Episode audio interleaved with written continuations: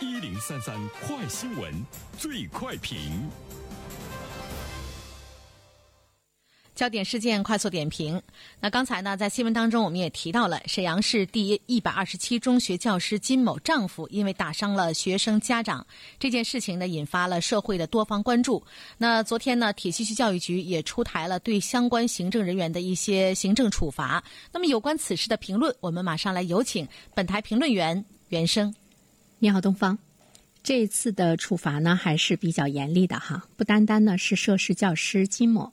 被开除，那么其他参与补课的老师，还有他们的校长、书记啊、副校长、副书记、教育局的局长啊、副局长啊，还有呢主管啊这方面工作的一些具体的工作人员，都受到了相应的这个处分哈。所以呢，我们说它是一个比较严厉的处罚。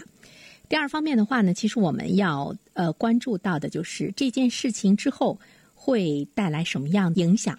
首先呢，铁西区教育局一定呢会进行全面的排查，整治系统内教师有偿违规补课的问题，举一反三，进一步加大教师队伍的师德师风建设，杜绝此类问题的发生，并且自觉的来接受呢社会的监督。更确切的说呢，是接受家长们的监督。紧接着，我们可以想象辽宁省沈阳市怎么怎么样，辽宁省怎么怎么样，全国会是一什么样的一个状态？那么在。这一段时间呢，呃，会有一系列的严格的这个管理的规定呢出台。那么，对于在外面补课的在职教师们来说呢，呃，一定呢会小心。谨慎，但是这种补课的行为会不会消失？这个呢是值得我们去这个关注的哈。所以说我特别关注了一下在评论区来自于网友和老百姓的反应。有些人说在职教师以后的补课日子不好过了，当然也有些人呢是寄予了更加美好的期望哈。可不可以打翻一个补课行业？呃，这个呢是一个非常美好的、大胆的期望，也可能以后我们的孩子只需要在学校学习，外面所有的补课机构都没有了，这才是呢一个补课行业呢被打翻。这种可能性有些太绝对。其实我们要思考的一个问题就是，这一次呢，为什么对补课的教师以及呢他所在的学校的。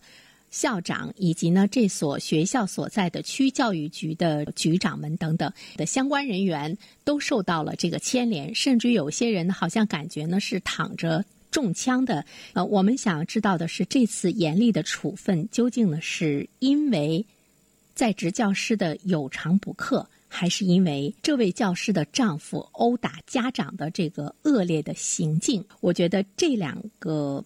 原因是需要我们来进一步的来区分。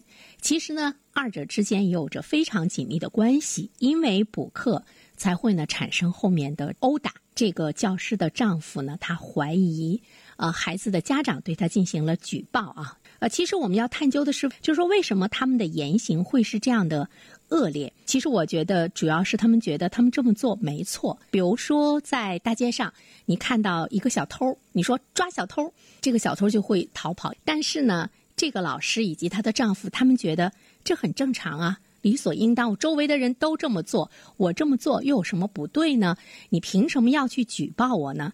其实，在他的意识形态中，他并没有认为在职教师补课是违规的。平时的被教育、被嘱咐，还有呢，平时的这些规定，他也许呢不知道，比较模糊，或者是没有意识到这种严重的结果。所以呢，我们就会看到呢，管他的副校长啊、校长啊、这个教育局局长啊，都会受到牵连。教育警示，包括管理的工作，的确呢是不到位啊。这个呢，是我们可以来解释他的这种恶劣行为的其中一个原因。当然，跟本人的素质呢有着非常紧密的关系。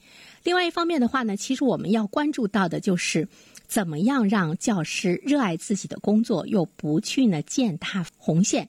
我们在进行打压围捕的同时，怎么样呢去加强这个思想教育？那么对于教师来说，如何他去看清校外补课的那点钱，以及他干重啊冒的这个风险给他带来的影响？除了思想教育之外呢，怎么样去提高他们的待遇？